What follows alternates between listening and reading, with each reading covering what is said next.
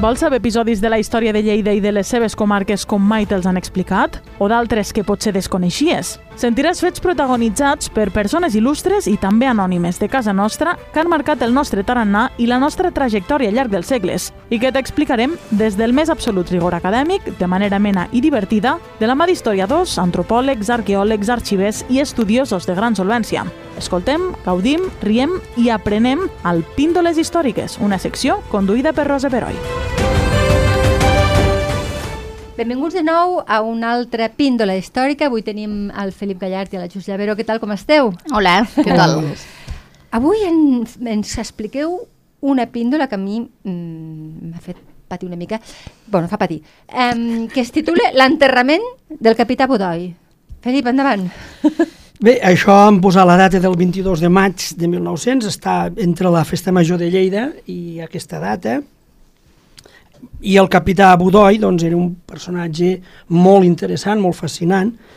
L'hem de situar entre el que era una afició molt important que hi havia a l'època, eh, entre mitjans del segle XIX i segle XX, els espectacles aeris van tenir molt predicament a tot el país. Eh? Penseu doncs, que l'aviació està a les beceroles, televisió, internet, eh, els efectes especials, tot això no existia, doncs, clar. i clar, la, fascina, la fascinació d'una un, persona enlairant-se, doncs, eh, eh, xocava molt i tenia molt, molt, molt, molt èxit en totes les festes majors. Eh? Mm. Aquests globus montgolfier, i els intrèpids aeronautes que es jugaven la vida en cada ascensió, que eren meitat eh, De fet, eh, fins als anys 30 del segle XX encara hi són, sí. eh? Vull dir, si recuperem cartells eh, sí. d'aquesta època, el, el, el globus aerostàtic encara encara hi és. Però aquests eren com un espai... Està entre el circ i, el, sí, sí, l'aeronàutica. Ells s'agafaven amb un trapeci, anaven pujant i a dalt feien cabrioletes Mare meva. i se jugaven sí. la vida en aquests sí, espectacles. Sí.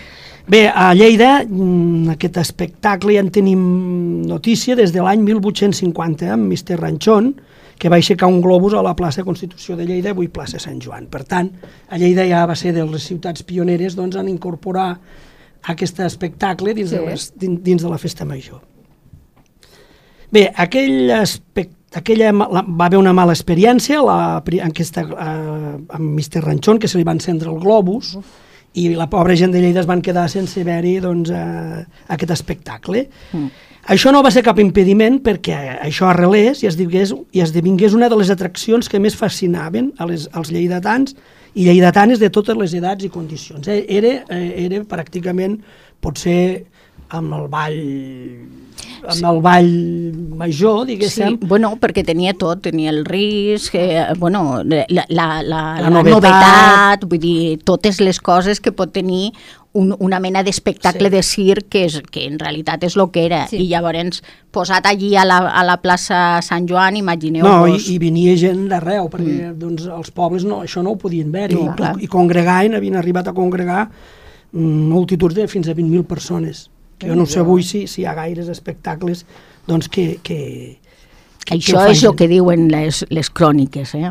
Lo de bueno, 20.000 persones pot està, ser... Està documentat. Igual, igual los números los feien los del PP, no, no, no feu massa cas tampoc. Bé, d'entre tots els aeronautes que als, al llarg dels anys van passar per Lleida, el més reconegut i estimat va ser, sens dubte, Josep Ruiz Budoi, deixeble del capità Maiet, que també es feia dir capità, com tants d'altres, d'aquests acròbats de l'aire, es feien dir capitans, no perquè fossin capitans o tinguessin algun... No, era perquè eren els precedents del Capitán Amèrica. Sí. I, i llavors era això. Eren uns superherois. Claro, vale. era això. Bé, el capità Budoi va ser un dels aeronautes més famosos del seu temps. Va debutar al, al maig de 1883, amb només 23 anys al Prado Català de Barcelona amb un globus montgolfier que ell mateix s'havia construït amb les teles comprades a l'Espanya industrial. Increïble. El globus era conegut com el monstre barceloní i dalt d'aquell globus, Budoi executava riscats treballs de trapeci o també podia presentar Don Juan Tenorio, com ho va fer l'agost de 1883, que bo, que bo, que bo. a la plaça de Toros de Barcelona, acompanyat sí. per una noia en el paper de Doña Inés. Vale. I a les cròniques del temps és molt graciós perquè diu que els barcelonins miraven amunt a veure si podien veure sota les faldilles doncs, alguna cosa més que, que l'espectacle. Que... Sentir, sentir, que, no sentien res, no, però... Que s'estava fent, no? Està bé. Bé, això és, doncs, és l'anècdota doncs, que, que en Ja aquella que estava enlairada, Sí. pues Clar, igual... no, aprofitar la vinentesa, sí, sí. Bé, el capità Budoi va recórrer la majoria de les ciutats de Catalunya i Aragó amb el seu globus, mm, realitzant aquesta completíssima i arriscadíssima activitat gimnàstica. Eren atletes, aquesta gent. eh? Sí, eren, eren, bueno, això, trapecistes. Sí, Sí. sí. No, vull dir que... Doncs entre, entre 1884 i 1900 no era estrany que l'intrépido i arrojado capitán Budoi actués doncs, amb el seu monstre barceloní a la Festa Major de Lleida. Bé, Però, a, a, però... En, en va fer moltes, no, no cal entrar ara en els espectacles que va fer, però sí que ens centrarem en l'últim que va fer. Mm. A l'últim i definitiu, últim. L'última vegada el pobre que es va enlairar, eh, perquè l'altre enlairament doncs, ja, Ja va, ser, va ser- espiritual. ja va ser el darrer. Sí, ja va ser. Era la festa major de 1900, no sabem exactament quin dia, el famós eh, i aclamat aeronauta tornava a actuar a Lleida.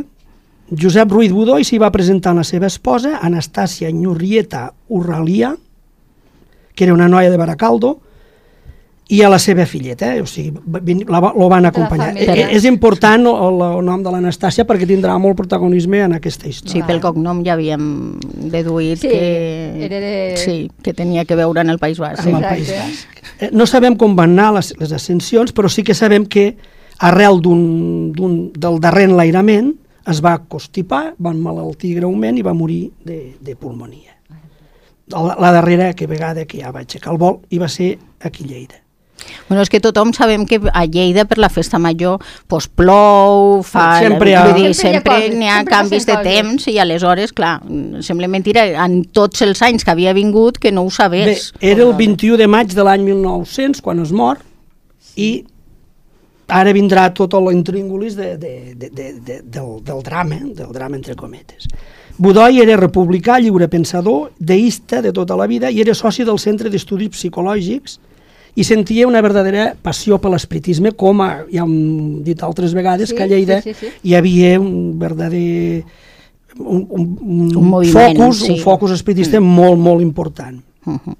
Durant les darreres hores de la seva vida corporal, en ple ús de la seva intel·ligència, que així ho van dir els diaris, va demanar a la seva companya a la seva companya i a alguns ger- germans de creença, suposem que eren espiritistes de Lleida, que l'ajudessin a desencarnar, que és tal com els espiritistes diuen a l'acte de morir, desencarnar. Poca estona abans de morir va encomanar a la seva esposa que l'enterressin pel civil. Eh? I la seva dona doncs, se va comprometre a fer-ho així. Eh? Els espiritistes doncs, eren gent, de, en, en principi, gent de paraula i que acostumaven a, a complir amb el que creien petés qui petés. El diari Ideal de Lleida, de tendència republicana, en la seva edició del 28 de maig de 1900 va fer una extensa i detallada crònica de totes les trifulgues que la vídua va haver de viure a Lleida perquè es complís la voluntat del seu marit de ser enterrat civilment, que no van ser poques. I és el que seguirem a partir d'ara, mm, seguirem una mica el, el, de la forma en què està narrada pel redactor lleidatà. Molt bé. El primer condol. Quan a l'alcaldia de Lleida es va saber que la vídua volia fer l'enterrament de Josep Ruiz Budoi pel civil, des de l'alcaldia van enviar un encarregat a la casa on era el difunt per donar el condol a la vídua i comunicar-li que la corporació municipal volia honorar el senyor Budoi costejant i presidint el seu enterrament. Però, ep, amb la condició que s'havia de, de fer pel ritual catòlic. És que ja tenia, tenia experiència el- l'Ajuntament i diu, abans de que tinguéssim un altre cas, Avisem prèviament. ja... Clar. I si ho paguem nosaltres, doncs diràs que no, no se negaran. Exacte. Però es van negar, eren espiritistes. Clar. La tribulada esposa i fervent espiritista va agrair els bons desitjos de l'Ajuntament, però va persistir en el fet que l'enterrament havia de ser forçosament pel civil. Els va dir, sempre he respectat el meu marit i també ho faré ara. Jo demano perdó a tots, però permeteu-lo enterrar civilment tal com ell volia. Al, al diari L'Ideal sempre reflecteixen doncs, una vídua mm, desconsolada, però, Però ferma. molt sincera, molt sí, ferma. Sí, sí, sí, sí. Com que aquella visita no havia donat cap resultat, Francesc Costa i Terré, alcalde en persones, l'alcalde que ha estat més anys a l'alcaldia, que té un carrer dedicat, Alcalde Sí, Costa. és l'alcalde Costa, sí. eh, se'l va dedicar en vida, vull dir, és un cas molt, molt, molt curiós. Caram. Va anar a casa de la la, la casa no era la seva, eh, perquè Clar, ells ells eren de de Barcelona, fora, sí, però sí, la sí. casa que l'havia acollit, i li va dir, tal com diu el diari, reproduïm el que diu, senyora, en nom de la ciutat l'acompanyo en el sentiment i com que la desgràcia que ara plora ha estat causada per la darrera ascensió del seu marit aquí a Lleida i per tant Lleida n'és la causant indirecta, la corporació municipal desitja mostrar l'afecte que tenia pel difunt organitzant, presidint i pagant enterrament, al qual assistirà tot Lleida, quedant així honorats uns i altres. Però perquè així sigui, és necessari i indispensable que l'enterrament sigui catòlic. I dali. Si no és així, l'Ajuntament en gran pesar no assistirà a l'acte, ni prendrà part en cap moment. Pensi que la religió catòlica és l'oficial i, per tant, una corporació municipal no pot contribuir a la realització d'un acte contrari a la religió de l'Estat. Val, doncs no contribueixi, li va dir la senyora. No? Perquè, clar, què, què vol dir? Que si li envia el, el, el, el secretari li dic que no i si ve el- l'alcalde li diré que sí? Home, no, Evidentment això no. Ella va ser... Sí, l'Anastàcia va ser conseqüent, va agrair les mostres d'afecte que li, li oferien, però va, però va renunciar per complet a les pompes, que ella diu pompes i honres mundanes, i, i més si aquestes han de ser la causa que no es compleixin les darreres voluntats Clar, del seu marit. S'entén, Eh? s'entén. I a més a més és que anaven en contra de, de, de l'ideari. L'ideari espiritista no tenia... No, en i- realitat era un trànsit, i- l'amor és, és I un respectar trànsit. les darreres voluntats també com a persona humana, Clar, doncs ja, sí. ja és que l'últim que t'estimes. podem fer Sí, doncs, per una exacte, persona. exacte. Sí, sí. Davant la reiterada negativa de la dona, l'alcalde i el governador interí, Alejandro Blin, és a dir, ara ja anem posant més, més bala, Déu-n'hi-do, eh? Va més bala, el rei, més bala va grossa. venir el rei a demanar-li. Van, a veure, van anar a veure si entre tots dos podien convèncer la vídua. Van oferir-li una subscripció pública per dotar la filla del difunt. Mare. Això semblen les tentacions de... De- de sí. Sí, van intentar comprar-la. Sí, Sí, sí, sí, sí, sí. Res, tot va ser inútil. L'Anastàcia, que res. Finalment els va dir, de la meva filla serà el que Déu vulgui, jo he de respectar la voluntat del meu marit. Aquest és el meu deure i vull que es compleixi. Una donassa, eh? Sí, sí, sí, sí. Sí, perquè la, les pressions no, ja no devien de ser educats. Hi ha, No, ara devia ser hi ha cosa- personatges que tenen carrers dedicats que han fet molt menys. Sí, Segur. ui, tant. Molt menys. Segur, segur, segur. Tens tota la raó, Felip. Bé, la, tot ha vist en debades. L'autoritat va canviar de tàctica. Ara el que volien era deslluir l'enterrament. Apa. Però no les, ten, no les tenien totes, eh? Ai, ai, ai. Perquè aquesta Perquè dona, la- doncs... eh, No, i ell, i ell era una estrella, vull Sí. dir, ell era famós i tot tothom Espanya, el sí. coneixia, vull dir que Llavors-. Les autoritats van posar tota mena d'entrebancs perquè l'enterrament no es fes a les 6 de la tarda del dimarts 22 de maig, tal com estava anunciat. Volien que ho fessin a les 6 del matí. Van exigir que es fes a les 4, Ai, alegant motius i raons més o menys fundades, diu el diari. De fet, el que pretenien era evitar una ma grandiosa manifestació de l'esprit democràtic que diguin el que vulguin, els enemics del progrés, diu l'ideal, és molt general a la nostra ciutat i que només espera ocasions com aquella per per manifestar-se. poder manifestar-se, clar. Va haver protestes i per fi es va dir ni tu ni jo, no? allò de ni tu ni jo. Es va decidir que l'enterrament es faria a un quart o dos quarts de sis de la tarda. Però clar, no havien pogut avisar la gent d'aquest canvi d'hora. Les autoritats lleidatanes, diu el diari Ideal, ho van aconseguir. Com que no va haver temps d'avisar a tothom del canvi d'hora, la majoria de la gent que volia anar a l'enterrament ho van fer a les 6. Clar. Quan va arribar es van trobar amb sorpresa que la comitiva fúnebre era més enllà del pont, ja camí del cementiri. I tots corrents a a atrapar-la. La música que s'havia contractat per acompanyar la cerimònia tampoc no va arribar a temps. Aquesta era la idea. Va haver crits, protestes, pujades de to contra els agents de l'autoritat que estaven capficats a que es fes la conducció del fèretre sense esperar la música i la nombrosa assistència que havia d'arribar, però no va haver manera. Van boicotejar l'acte, per entendre. Sí, Van sí, sí. El... sí. Entre protestes i malediccions contra la reacció, a un quart de sis la comitiva va començar a desfilar rere la berlina pel passeig de Boters. Els que van arribar a les sis van fer tard. Però, malgrat això, sí que va haver, el diari diu una nombrosa assistència fins al final de la carrera, fins al final del, de la processó, però no la gent que ells esperaven.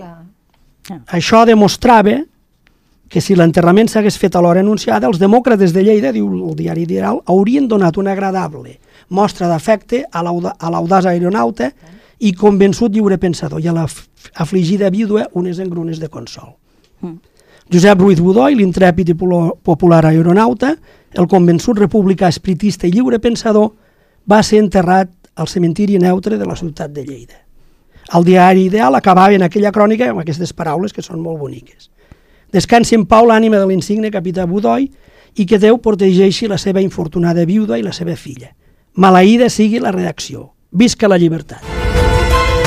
Píndoles històriques, un podcast de Lleida 24 conduït per Rosa Peroi.